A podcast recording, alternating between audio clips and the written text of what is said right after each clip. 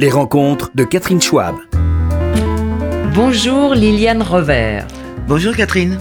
Alors, je vous reçois parce que euh, vous êtes euh, une actrice que nous connaissons depuis 10%. Tout le monde vous adore euh, dans ce rôle d'agent un peu ronchonneuse, mais qui a son franc-parler. Et surtout, alors, chose qu'on va découvrir, vous êtes un écrivain génial. Je vais montrer le bouquin à la caméra. Ça s'appelle La folle vie de Lily. C'est sorti chez Robert Laffont. Et vous racontez votre vie tout simplement. Et vous en avez beaucoup à raconter. Euh, je crois que ça méritait véritablement un livre et euh, on ne s'ennuie pas une seconde. Formidable, belle écriture et c'est drôle. Vous racontez des choses fortes, le monde du jazz en Amérique euh, dans les années 50-60, aussi bien que votre vie et vos origines. Alors, euh, ce que j'ignorais, euh, vous avez des parents d'origine polonaise et vous êtes né le jour où Hitler a pris le pouvoir. le jour où il a été déclaré chancelier. Chancelier, exactement. 30 janvier 33. 30 janvier 33. Et donc là, euh, vous dites que vous avez eu 4 ans de vie protégée et ensuite ça a été beaucoup moins euh, marrant. Euh, vous... On peut dire ça? Oui. C'est-à-dire que vous viviez une vie choyée dans une famille plutôt à l'aise, vos parents étaient confectionneurs à Paris, dans un bel appartement, et euh, il a fallu. Comment, les choses se sont passées? Il a fallu d'abord qu'ils assurent le quotidien, c'est-à-dire qu'on vous a placé dans des familles ou en pension. Et puis, pendant la guerre, vous avez été euh, un peu protégé auprès euh, d'institutions catholiques euh, et vous n'avez plus vu vos parents ou plus beaucoup? Non, c'est pas pas exactement ça, non. Enfin, enfin. Oui. dites. Il y a des. Je suis à l'âge de 4 ans. C'est vrai que mes parents, pour pour des raisons certainement raisonnables, hein, parce qu'il ne manquait pas d'amour pour moi, m'ont placé en pension, hum. dans des pensions diverses je ne leur ai jamais dit ce que je vivais en pension et c'était pas forcément très drôle. Non, c'était les années 40, quoi, oui. C'était difficile. On était dur avec les gosses euh, à l'époque. Oui, mais je pense qu'on n'avait pas encore lu François Zolto. Oui, voilà. Ou Freud. Oui. Qui ne s'occupait pas trop d'enfants non plus, d'ailleurs. Mm. Mais enfin, on n'avait pas... Non. Moi, j'ai la première pension où je suis allée, c'était chez Madame Annie. Madame Annie, euh, je l'ai écrite dans le bouquin parce mm. qu'elle me faisait penser à, Olive, la femme de Popeye. Ah Parce qu'elle était longue, euh, mince et brune comme ça. Et euh, cette dame ne criait pas après les enfants. On était pas maltraités. Je ne me souviens pas d'avoir été, d'avoir vu des, ou subi des choses désagréables, mais elle ne nous donnait pas grand-chose à manger. On avait faim tout le temps. Je ne sais pas si elle n'avait pas les moyens, ça m'étonnerait. Je pense plutôt qu'elle était radin. Mhm. Et le grand-père, la nuit, venait dans les chambres des enfants et euh, à tâtons, il nous refilait des croutons de pain euh, plus ou moins secs qu'on dévorait ou qu'on enfin, qu'on boulottait la nuit. Et vous étiez combien d'enfants? Je ne sais pas. Je suis, je, suis dans un lit, je me revois dans un lit. Il y a plusieurs, plusieurs enfants dans cette chambre. Voilà. Et là... Euh... c'était ma première pension. Oui. Et au moment de la guerre, les choses euh, ont été claires dans votre tête, de petite fille parce que vous racontez des bombardements. Euh, non, rien n'était clair du tout parce que mes parents me donnaient beaucoup d'amour, mais aucune information, aucun échange, aucune information. Je ne savais pas, je ne savais rien d'eux, ils ne savaient pas ce que j'avais dans la tête. On m'a pas expliqué c'est la guerre, on m'a pas expliqué, on ne m'a rien. Et vous ne posiez pas de questions Non. Bon. Et euh, non, parce qu'aujourd'hui, les enfants harcèlent les parents de questions. Oui. Ça doit vous faire bizarre d'ailleurs de voir aujourd'hui comment on élève les gosses. Non, ça me fait pas bizarre du tout parce que moi, contrairement à, À mes parents, j'ai beaucoup, beaucoup, beaucoup informé euh, mes enfants. Mm. Et vous avez eu, alors, euh, on, on saute en faisant un saut dans le temps, parce que vous avez une fille euh, qui s'appelle Tina et que vous avez adoptée. euh, et vous dites que c'est la plus belle chose qui vous soit arrivée. Ah, c'est la Euh, meilleure chose qui me soit arrivée dans ma vie. Ouais. C'est inattendu de la part de à, à cette époque-là de désirer adopter un enfant. C'est difficile. Aujourd'hui, elle a une quarantaine d'années. Oui, non, c'était difficile. Mais moi, j'avais, j'ai un frère qui avait, qui a pu, euh, qui travaillait, qui était avocat et qui était avocat entre autres pour une maison, euh, enfin un organisme d'adoption. Mhm. Et par lui, j'ai eu des- plus de facilité. Donc, euh, vous étiez déterminé. La question ne s'est jamais posée. Vous n'avez pas douté. Vous étiez sûr que. euh, Non, je n'étais sûr de rien, je n'ai douté de rien, je n'ai rien, je n'ai pas réfléchi comme autant que ça. J'ai fait des choses toute ma vie, je les ai faites. Et après, avec le recul, je peux en parler, je peux dire ce que ce, ce que ça pouvait signifier ou ce que ça vous pouvait. euh, non, j'ai fait les choses, euh, de façon intuitive. euh, oui, impulsives et intuitives. Bon, il faut dire que votre instinct a été très très bon, Liliane Rover. Il m'a pas trahi, c'est Non. vrai. Et notamment, euh, quand vous avez débarqué aux États-Unis, euh, vous aviez une vingtaine d'années, Oui. 19 ans, et euh, c'est une nouvelle vie qui s'ouvre. J'ai cru comprendre que vos parents rêvaient que vous ayez une situation là-bas, vous envoient aux États-Unis chez un oncle pour... Écoutez, je ne sais pas ce qu'ils pouvaient penser puisqu'ils ne me l'ont jamais dit.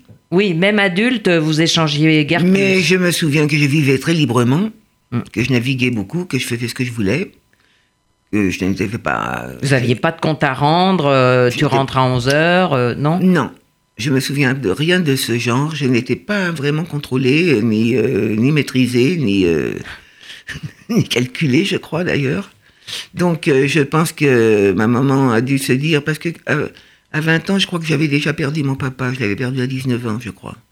Elle a dû se dire, qu'est-ce qu'on va faire d'elle? Qu'est-ce qu'elle va faire euh, Ils, m'ont demandé, mais qu'est-ce que tu veux faire? Donc, euh, ils m'ont envoyé aux États-Unis dans l'idée que c'était l'après-guerre quand même, dans l'idée que je trouverais une situation, un mari, un américain à situation. Mais moi, j'avais pas ça du tout, du tout dans la tête. Moi, quand ils m'ont dit New York, j'ai entendu jazz. Comme j'aimais le jazz et que je vivais déjà cette vie-là, Mm. je suis allé à New York. Et- J'ai cet oncle. Et euh, immédiatement, le premier soir, euh, Ah oui, je suis arrivé à l'aube. Le soir, j'étais au Birdland. au Birdland. Alors, le Birdland, c'est une C'est boîte. une boîte très célèbre de jazz, une boîte euh, 52nd Street. Mhm. Il y avait beaucoup de, de- de boîtes célèbres de jazz et des programmes euh, inimaginables aujourd'hui. avec des stars. euh, Oui, le premier programme, quand je suis arrivé, il y avait Count Basie Big Band, Count Basie. que je connaissais déjà de Paris. Je les connaissais, je savais, je savais ce que j'allais écouter, vous savez. Mhm. Et en deuxième partie, il y avait Miles Davis Quintet. Ensuite, au bout de 15 jours, le programme changeait. Il y avait Dizzy Gillespie en formation moyenne, de 6 ou 7 musiciens, je me souviens pas exactement, mais pas en big band et pas en quartet non plus.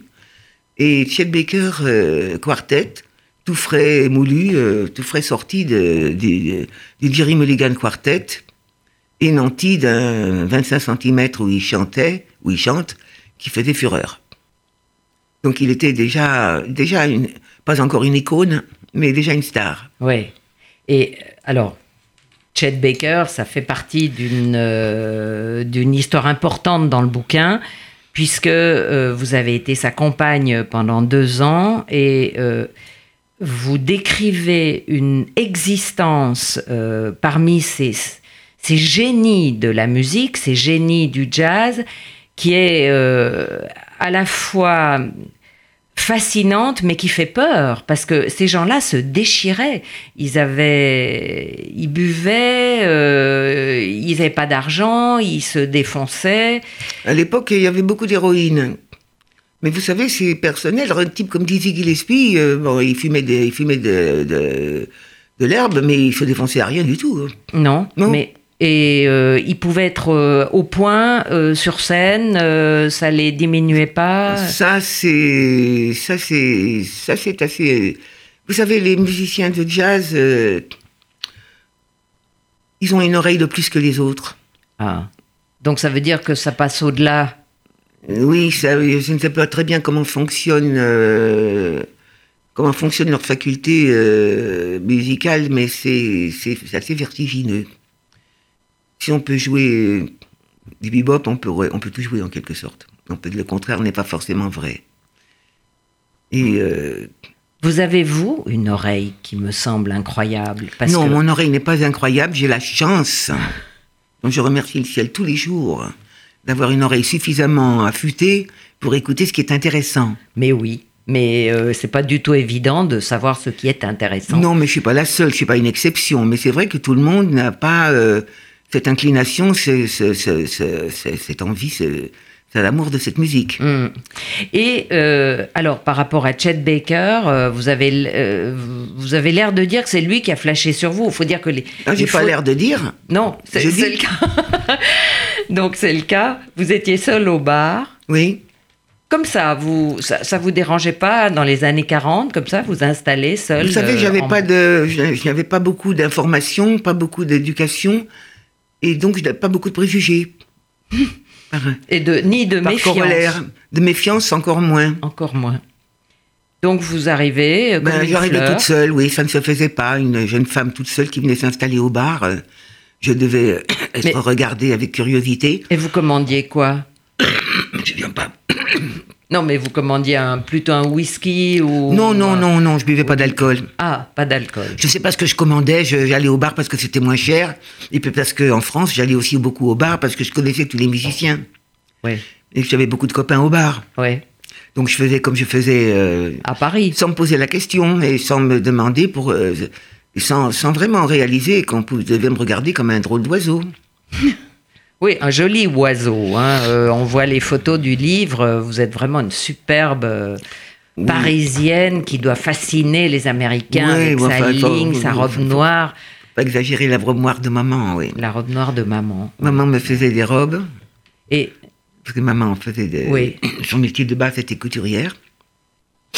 Elle me faisait des robes et je me souviens qu'elle m'avait fait une très très belle robe noire euh, près du corps, avec un décolleté bateau. Je me souviens de ces formes vintage qu'on adore aujourd'hui. Voilà.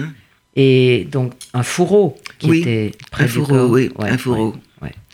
Et- J'avais les cheveux très courts. J'avais les yeux très maquillés, bordés de noir, comme, euh, comme à Saint-Germain, quoi. Ouais, comme à Saint-Germain. Et donc Chet Baker a flashé. Oui. Et euh, comment ça s'est passé là? Il est Ben, venu je ne sais plus, un soir, il m'a abordé au bar. Un soir, il est venu, il, il m'a abordé. Ouais. Et vous, vous semblez, euh, oui, vous laisser draguer gentiment et puis euh, embarquer dans cette euh, oui, c'est ça, je me suis aventure laissé amoureuse. embarquer. Je me suis laissé embarquer sans résistance. Mais je me suis laissé embarquer. C'est vrai que c'est pas moi qui ai agi. J'ai été agi. Oui. Et vous avez même vécu chez ses parents en Californie, Oui. Où vous avez découvert ce que sont les familles américaines, en tout cas ce qu'était cette famille. euh, Bon, c'était des gens qui venaient de l'Oklahoma. ouais, le qui étaient deep. pas- qui c'était de la classe, euh, de la petite classe, euh, toute petite classe moyenne américaine. C'est-à-dire, on peut pas dire qu'ils étaient non plus très cultivés. Non. Et C'était des gens euh, raisonnables, convenables, normatifs. Enfin, Ouais. le père un peu moins. Oui. Quand même, il avait été musicien. Il avait joué de la guitare, le père, je crois. Donc il sentait le talent de son fils. et- Sans doute sans qu'il écoutait, euh, il, est, enfin, il avait sans doute plus de, plus de goût pour la musique que la maman, j'imagine. J'imagine, parce que je n'ai rien échangé avec eux. Non. C'est marrant. Et vous êtes allé. euh, Mais vous savez, je pense qu'ils me regardaient comme une, euh, comme une intruse, une fille un peu. Ils n'étaient pas hostiles, ils n'étaient pas désagréables avec moi, ils n'ont jamais été. Mais je pense qu'ils ne- qu'ils me regardaient comme un drôle d'oiseau qui avait mis le grappin sur leur fils, sur leur Chetty, je pense. hmm, Alors que c'était Chetty qui avait mis le grappin sur moi. ouais. D'ailleurs, par parenthèse, vous dites quelque chose qui m'a fait beaucoup rire, c'est que à l'époque, les garçons draguaient. Et vous semblez surprise de constater qu'aujourd'hui. euh, Ah, je trouve que les garçons ont changé depuis que les filles se sont émancipées. ouais. Plus les filles sont libres, plus elles sont sûres d'elles, les garçons sont en retrait. Les jeunes, je pense. je- Enfin, j'ai l'impression. J'ai l'impression. Quand moi j'étais, j'avais cet âge-là, quand moi j'étais jeune, même le plus timide des garçons faisait une tentative. Mais aujourd'hui, c'est les filles qui sautent au cou des garçons. Oui. Parce que les garçons ont peur des filles. Enfin, je généralise un peu. Je ne suis pas certaine de ce que je dis, mais c'est le sentiment que j'ai. Oui, oui, c'est un peu une Je vérité. pense que depuis que les filles sont moins fragiles, moins soumis- soumises aussi. Mais Elles sont intimidantes, elles, Elles ne rentrent voilà. pas dans les conventions. elles sont plus elles sont intimidantes. Plus elles sont libres, plus elles sont intimidantes. Oui. Je crois. Et vous, en même temps, euh, vous étiez très libre et euh, assez insecure, d'après ce que Très je insécure. Euh, J'étais pas. Oui, j'ai- j'aime bien ce mot parce que il, il- je ne trouve pas l'équivalent exact en français. manque de confiance en soi, Oui. mais c'est pas tout à fait ça. Oui, Euh, c'est un peu moins clair. oui. Mais euh, comme quoi, on peut faire une sacrée belle carrière euh, en ayant peu confiance en soi.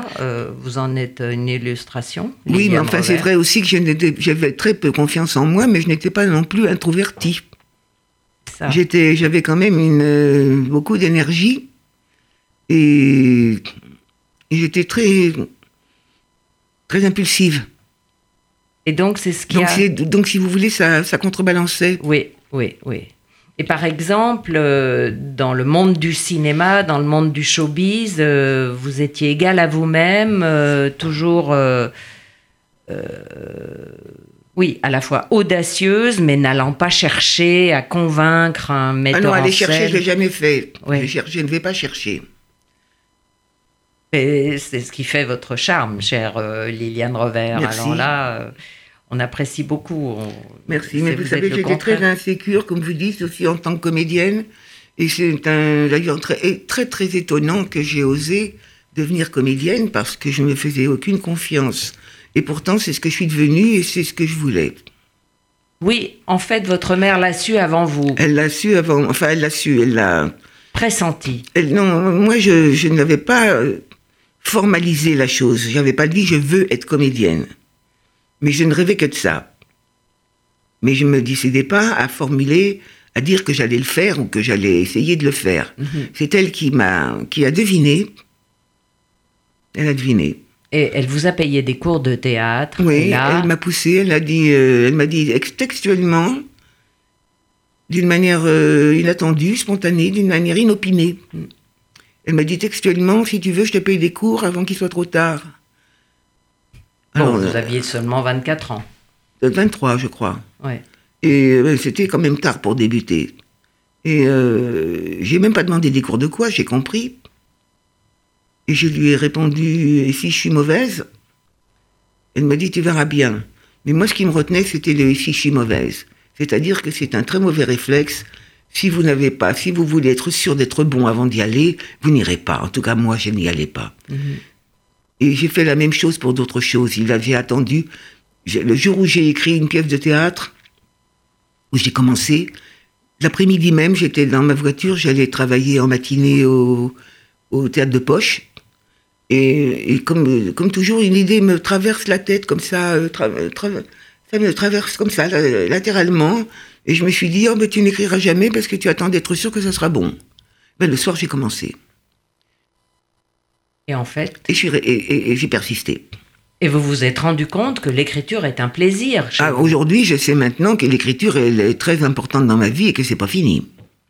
Et je dois dire que le livre en est un témoignage euh, époustouflant. hein. Il y a vraiment. Je une- vous laisse la, la Non, responsabilité non, de, euh, je, je- je- de vos ben, paroles. Je travaille là-dedans, donc euh, je crois que je peux avoir un œil assez averti, mais euh, vous savez construire un texte et emmener le lecteur dans votre monde, dans votre esprit. euh, c'est J'aime vraiment bien. écrire, j'aime écrire. Oui, et euh, vous avez écrit plusieurs choses. Donc, un one-woman show que Oui. vous avez joué vous-même, Oui. et qui s'appelait comment Euh, Lily.